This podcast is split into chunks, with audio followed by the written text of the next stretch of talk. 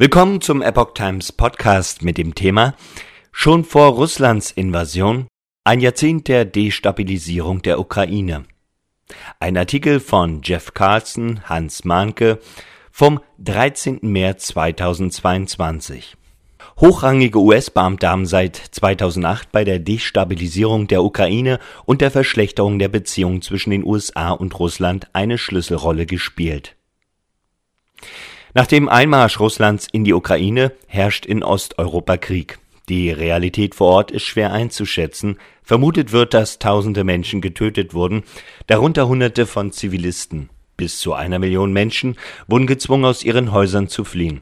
Der russische Präsident Wladimir Putin trägt natürlich zu Recht die Hauptschuld an diesem Krieg. Jedoch haben hochrangige US-Beamte im letzten Jahrzehnt keine geringer zu schätzende Rolle bei kritischen Ereignissen gespielt, die die Beziehungen der USA zu Russland untergraben und zur Destabilisierung der Ukraine geführt haben. Die Verschlechterung der amerikanischen Beziehung zu Russland begann in vielerlei Hinsicht unter dem Präsidenten George W. Bush im Jahr 2008. Damals stellte er der Ukraine in der Bukarester Erklärung die NATO-Mitgliedschaft in Aussicht.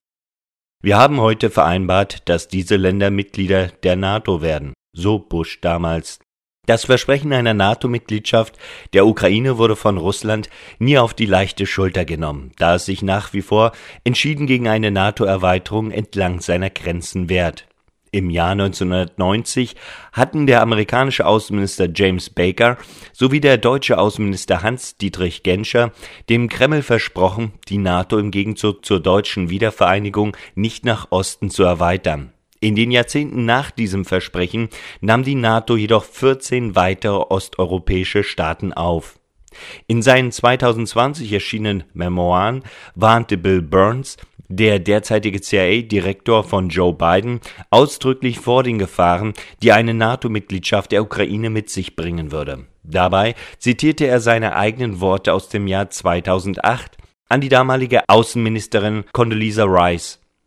Der Beitritt der Ukraine zur NATO ist für die russische Elite, nicht nur für Putin, die roteste aller roten Linien, schrieb Burns damals.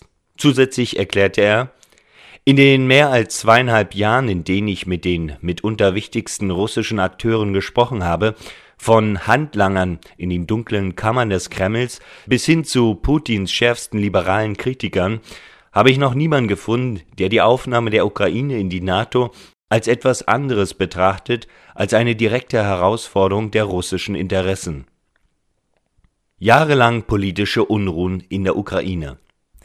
Neben ihrer geografischen Bedeutung als jahrhundertealtes Puffergebiet zwischen Ost und West ist die Ukraine ein rohstoffreiches Land mit einer Fülle an Agrarexporten und großen Vorkommen an Mineralien, Eisenerz und Kohle.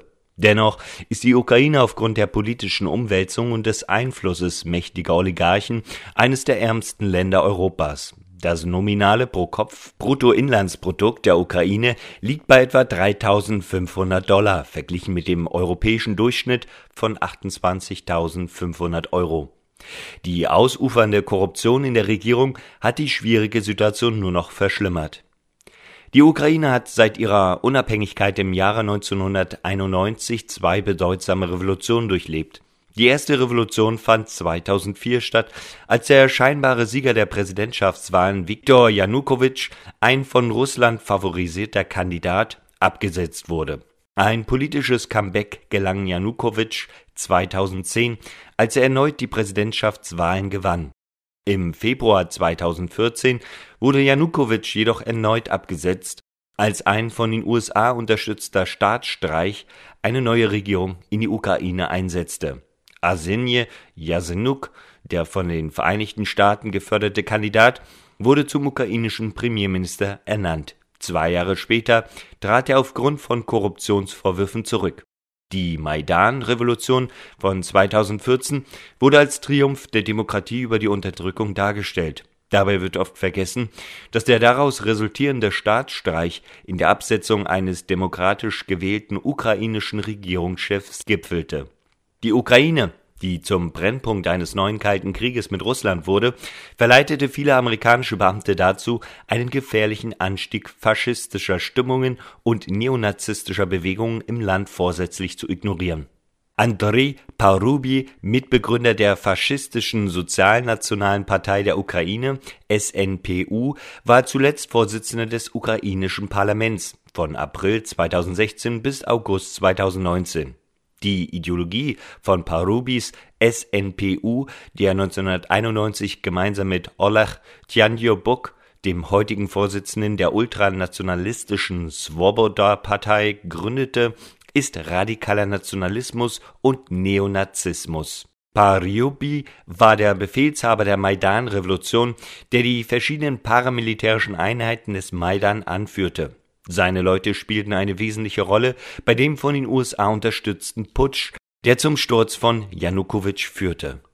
Das Anwachsen einer faschistischen Bewegung in einem Land, das als Schlachtfeld für einen neuen Kalten Krieg zwischen den USA und Russland diente, hätte viele alarmieren müssen. Doch anstatt sich von diesen Personen zu distanzieren, schienen westliche Führer sie zu begrüßen. So traf sich Senator John McCain im Vorfeld des Staatsstreichs von 2014 mit dem ultranationalistischen Führer Tiani Buk und kurz darauf, im April 2014, traf sich auch Vizepräsident Joe Biden mit ihm. Im Juni 2017 wurde Paryubi auf unerklärliche Weise erneut nach Washington eingeladen, wo er mit einer Reihe amerikanischer Politiker zusammentraf, darunter McCain und dem Sprecher des Repräsentantenhauses Paul Ryan. Joe Biden wurde 2014 zum Ukraine-Vermittler. Während der Ereignisse rund um den Staatsstreich im Februar 2014 trat Joe Biden, der damalige Vizepräsident unter Barack Obama, erstmals als Vermittler in der Ukraine in Erscheinung. Biden war Anfang 2014 zum Kontaktmann der Obama-Regierung für die Ukraine ernannt worden. Ein abgehörtes Telefongespräch zwischen der damaligen stellvertretenden Sekretärin für europäische und eurasische Angelegenheiten im Außenministerium Obamas, Victoria Newland, und dem damaligen US-Botschafter in der Ukraine, Geoffrey Pite, das das US-Außenministerium aktiv auf die Absetzung Janukowitschs und die Einsetzung des Oppositionsführers Jasenyuk als Premierminister hinarbeitete. Es ist nicht genau bekannt, wann das Gespräch stattfand, nur dass es vor dem 7. Februar 2014 geführt wurde.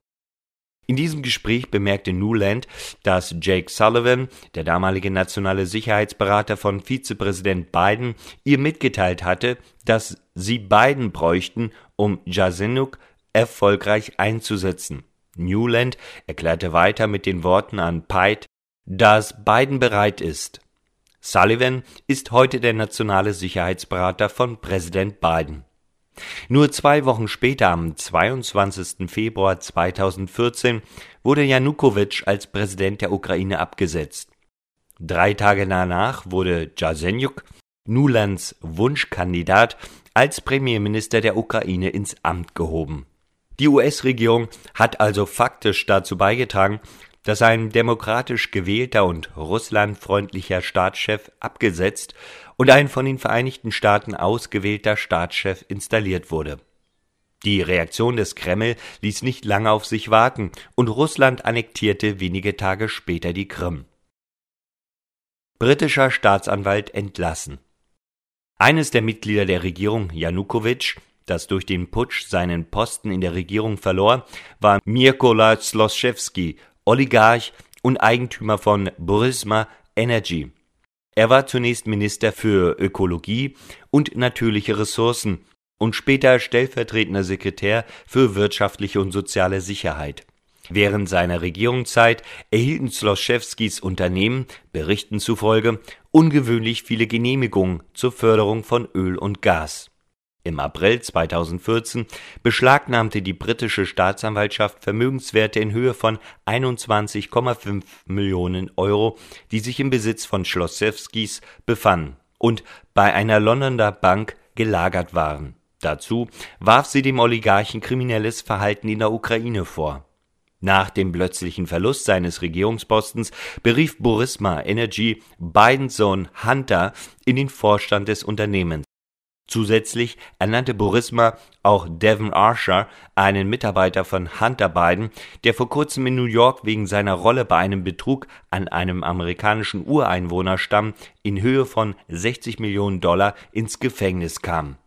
Sowohl Hunter Biden als auch Devon Archer wurden im April 2014 angeworben, etwa zu der Zeit, als das Vermögen des Oligarchen in London beschlagnahmt wurde. Während Hunters erstem Jahr bei Burisma zahlte das Unternehmen vermutlich 6,5 Millionen Euro Bestechungsgeld an die ukrainische Generalstaatsanwaltschaft, um die britischen Ermittlungen gegen Sloschewski zu stoppen, wie aus einer E-Mail des Außenministeriums hervorgeht. Die ukrainische Staatsanwaltschaft schickte daraufhin ein Schreiben an ihre britischen Kollegen, in dem sie mitteilte, dass es kein aktives Verfahren mehr gebe. Die britischen Staatsanwälte sahen sich daraufhin gezwungen, das zuvor beschlagnahmte Vermögen Sloschewskis freizugeben. Bemerkenswert ist, dass Hunter Biden zum Zeitpunkt der mutmaßlichen Schmiergeldzahlung Ende 2014 bei Burisma als Leiter der Rechtsabteilung aufgeführt war. Chefankläger Vitali Jarema hatte zuvor als erster Vizepremierminister der Ukraine nach dem US-geführten Putsch von 2014 gedient. Im Februar 2015, kaum zwei Monate später, trat er plötzlich zurück. Daraufhin wurde Viktor Tschokin aus dem Ruhestand geholt und zum neuen Generalstaatsanwalt der Ukraine ernannt. Zunächst wurde Tschokins Ernennung von US-Beamten begrüßt. Ende 2015 fiel er plötzlich in den USA in Ungnade. Das geschah etwa zur gleichen Zeit, als der Vorstandsvorsitzende von Burisma, Vadim Posarski, am 2. November 2015 eine E-Mail an Hunter Biden schrieb. In der E-Mail drängte er Hunter Biden, Ergebnisse vorzulegen und erklärte, dass der letztendliche Zweck darin bestehe, alle Fälle oder Untersuchungen gegen den Burisma-Eigentümer und Oligarchen Zloschewski in der Ukraine zu beenden. Weniger als drei Wochen später begann Joe Biden, die Absetzung von Jokin zu fordern, der zu diesem Zeitpunkt die Ermittlungen gegen den Oligarchen wieder aufgenommen hatte und auch erfolgreich eine Anordnung ukrainischer Gerichte zur Beschlagnahme von Sloschewskis Vermögenswerten erwirkt hatte. Nicht mal sieben Wochen nach der Beschlagnahmung des Vermögens wurde Chokin am 29. März 2016 entlassen. Biden prahlte später damit, dass er Kreditgarantien der US-Regierung in Höhe von einer Milliarde Dollar eingesetzt habe, um Chokins Entlassung zu erzwingen. Bis heute wurde Chokin nicht wegen eines Fehlverhaltens angeklagt. Joe Biden wurde von Amos Hochstein, einem US-Sondergesandten, unter vier Augen vor Hunter Bidens Verbindung zu einem korrupten Oligarchen gewarnt. Biden soll die Warnungen ignoriert haben. Der Russiagate-Schwindel der Clinton-Kampagne. Vor diesem politischen Hintergrund die Ukraine war destabilisiert und Russland durch einen Putsch verärgert, traf Hillary Clintons Präsidentschaftskampagne die Entscheidung, Russland der Einmischung in die Präsidentschaftswahlen 2016 zu beschuldigen, um angeblich dem damaligen Kandidaten Donald Trump zu helfen.